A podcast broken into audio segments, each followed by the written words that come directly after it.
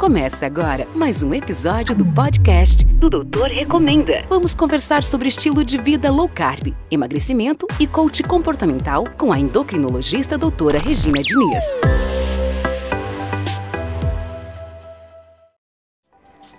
Olá, você já parou para pensar o que, que você está transmitindo para as outras pessoas? É porque a gente transmite várias coisas, né, para os outros, né? Não estou falando de vírus, de bactéria, não, né? Quando a gente se comunica, né, a qualidade dos nossos pensamentos, a, a forma como a gente fala, não só o que a gente fala, mas a forma como a gente fala, a energia que a gente transmite, ela contamina as outras pessoas, né, para o bem ou para o mal. E isso acaba influenciando os resultados seus e dessas outras pessoas com as quais você está falando também, né? E isso, colocando aqui na relação médico-paciente, isso interfere muito na qualidade, no resultado de um tratamento, né? É, mesmo um profissional de saúde experiente, que sabe lidar ali com as dificuldades, com as características de cada um, né?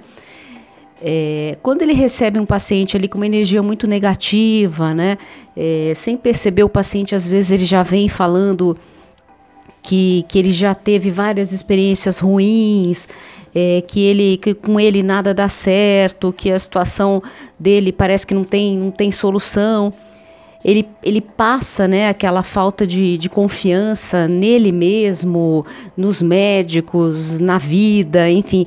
E aquela energia ela acaba contaminando também o profissional de saúde. Por mais que ele seja treinado, por mais que ele entenda que aquilo às vezes até é uma forma de defesa do paciente, é, uma, é a forma que ele consegue usar para começar a consulta ali, para expor a dificuldade dele.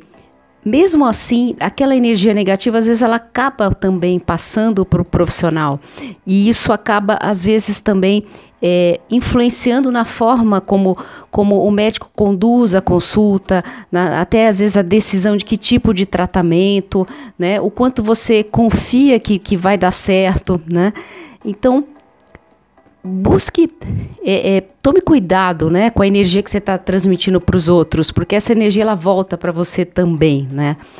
Agora, por um outro lado, é, se isso é verdade na relação médico-paciente, assim, pensando na energia que o paciente está transmitindo, isso é muito mais potente, é muito mais forte a influência é, quando você olha a energia que o profissional de saúde passa para o paciente, né? Isso é, é, é, às vezes eu acho que o médico não tem noção, né, do, do, do poder da palavra dele, né? A, a, energia que o médico transmite, né, o médico, o profissional de saúde, em geral, transmite para o paciente, ela acaba tendo até um poder de cura ou um poder muito forte negativo também, né? É, eu lembro uma paciente recentemente aqui falou comigo, ela estava meio desesperada ali com um quadro, né, de sangramento uterino ali descontrolado, muito muito prolongado, e ela me pediu ali desesperada uma indicação de uma ginecologista porque ela teve uma experiência muito ruim. Né? Ela passou com um médico ali, palavras dela, né? Poxa, passei com um cavalo que nem olhou para minha cara, estava mal-humorado.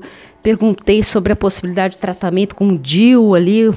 E ele falou que se quiser fazer, faz, mas enfim, não vai dar nada certo, é assim mesmo nessa idade, assim, e, e a, a, sei lá, o cara às vezes não dormiu bem, não, né, é, não está num bom momento da vida, mas assim, o, o, a energia de um profissional de saúde, a forma como ele comunica, às vezes algum prognóstico, algum diagnóstico para o paciente, isso influencia muito. Às vezes tem gente que fica traumatizado por anos, né? Tem gente que, que passa meses mal sem procurar uma outra ajuda, com medo de encontrar um outro profissional com aquela energia negativa, né?